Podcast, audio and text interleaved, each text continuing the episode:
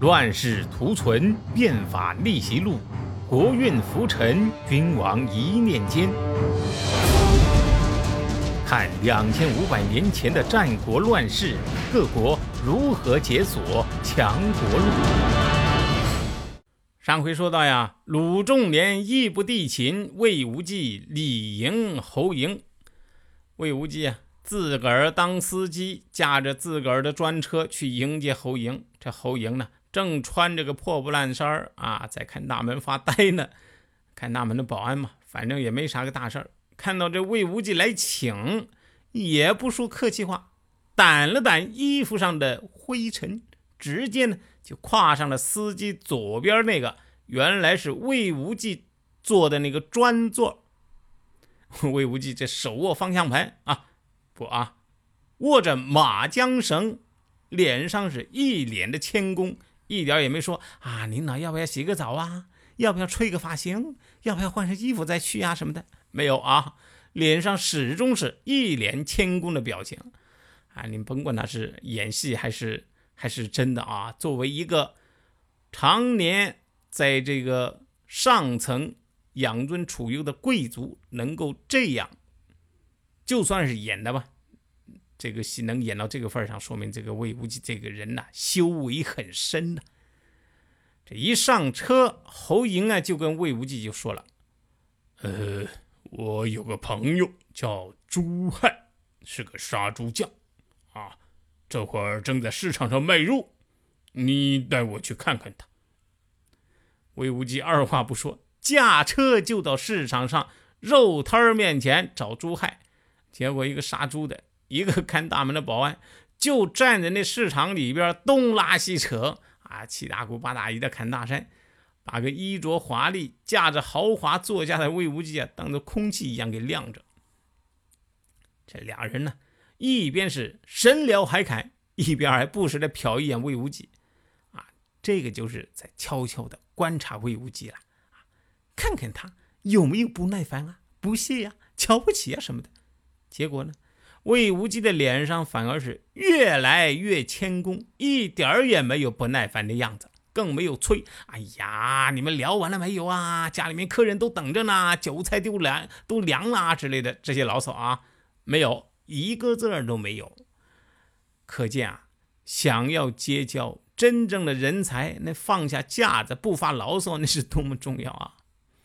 俩人就这么啊扯了半天。侯嬴啊，终于告辞了朱亥，上车到了魏无忌家。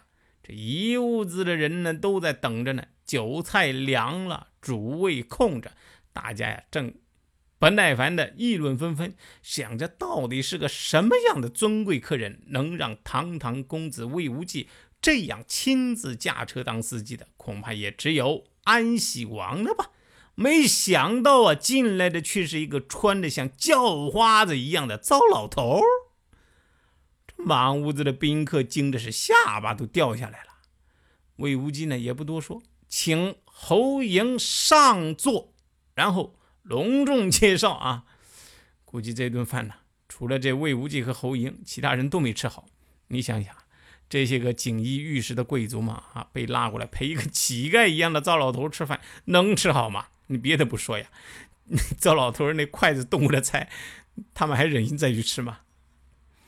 好了啊，现在再回到魏无忌请求安喜王出兵这一节，由于安喜王是坚决不同意，魏无忌啊没有办法了，看来只能自己孤身前往。虽说肯定救不了邯郸，但至少可以成全自己的名声，也算对得起远在邯郸的姐姐姐夫了。当下呀，他发动自己的门客，拉起了一支有百余辆战车的队伍，准备去邯郸和秦军决一死战。明知是飞蛾扑火呀，也顾不得了。盘点坑主的战国大咖，评说军国体制的国运。每天十五点，西哥在喜马拉雅为您解码战国。车队出大梁城门的时候呀，遇到了侯嬴。这侯嬴一看啊，不咸不淡的说了一句话：“公子，你好自为之。我老了就不和你一块去了啊。魏无忌也没说什么，就出城了。这一路上越想越觉得不是个滋味啊！这个侯莹，我对他那么好，现在我就要战死了，他就那么不咸不淡的一句话，好像我俩从来不认识一样，这不科学呀！越想啊，这心里边越不舒服，又回过头来找侯莹。侯莹呢，正站在门口看着呢，也看魏无忌又回来了。哦吼，回来了！我知道你就会回来，我这不正在等你吗？魏无忌一听，哟，果然有戏呀！请先生教我呀。哎，公子。您就这样去克秦军，等于是拿肉投给恶虎啊，能有什么用呢？哎，我也知道，可是我没有办法呀，邢先生一定教我。侯莹呢，把其他人都赶了出去，然后悄悄对魏无忌说了：“我听说大王的兵符放在卧室里面。”而如姬最受大王宠幸，肯定能想到办法拿到这个兵符。听说公子与如姬有恩，曾经为如姬的父亲报仇。如姬也曾经说过，只要公子有需要，哪怕是死也不推辞。只要公子您向如姬开口，就能拿到兵符。到晋鄙大营拿出兵符，大军就在您的掌握中了。到时候就能把秦军打回老家，又救了赵国。这可是堪比武伯的大功啊！武伯啊，就是春秋五霸。魏无忌一听，对呀，当即就依计而行，果然拿到了冰壶，正急急火火要走呢。侯莹又把他拦住了。啊，别急别急啊，我还给你准备了一个杀招。俗话说呀，将在外，军令有所不受。假如晋鄙虽然看合了兵符，却不把军队交给你，而要再向大王请示，这事儿可就麻烦了。我那个朋友就是那个杀猪匠朱亥，力大无穷。我让他和您一起去。晋鄙要是乖乖的交出军队，固然是好事；如果不交，就让朱亥一锤子锤死他。魏无忌一听，当时就哭了，那是真的哭啊！哎，这侯莹就有点瞧不起了，说：“公子，你就要和秦军作战，难道还怕死不成？”魏无忌就说了：“哎，我哪里是怕死啊？”想那晋鄙是我魏国一员老将，却要因为这个原因而要被我杀死，我这心里头难受啊！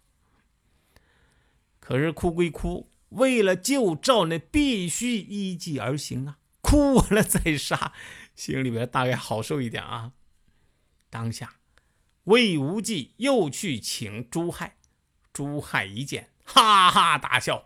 我不过是个杀猪匠，公子您却几次登门拜访我。朱亥之所以没有回拜，是因为我知道小恩小谢无法报答公子。现在公子有难，这是我舍命报效的时候到了。说完，立马上路。而侯莹呢，却没有选择跟大军前行，他对无忌说了。我本来应该跟您一起去呀，但是我已经老了，没有什么用了。公子，您到了晋鄙大营的时候，我将北向自刎，以为公子送行啊！后来呀，侯嬴果然不食言。魏无忌一到晋鄙大营，侯嬴就面向北方，拔剑自刎。什么是气节呀？气节和你的身份是不是尊贵无关呐。那些每天锦衣玉食、衣冠楚楚、言必称君子的人，你不必仰望。他们未必就有多么高尚的气节，而那些处于社会最底层的看大门的保安、市场上的杀猪匠，你也不要瞧不上他们的气节呀，也可能会让你自叹不如啊。那么魏无忌此一去，结局如何？且听下回分解。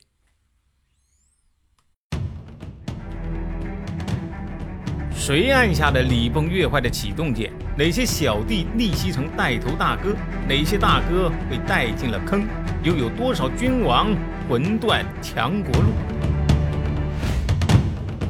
西哥从《资治通鉴》《战国策》《史记》中筛出战国大事件，为您剖析国运密码，轻松厘清战国乱史。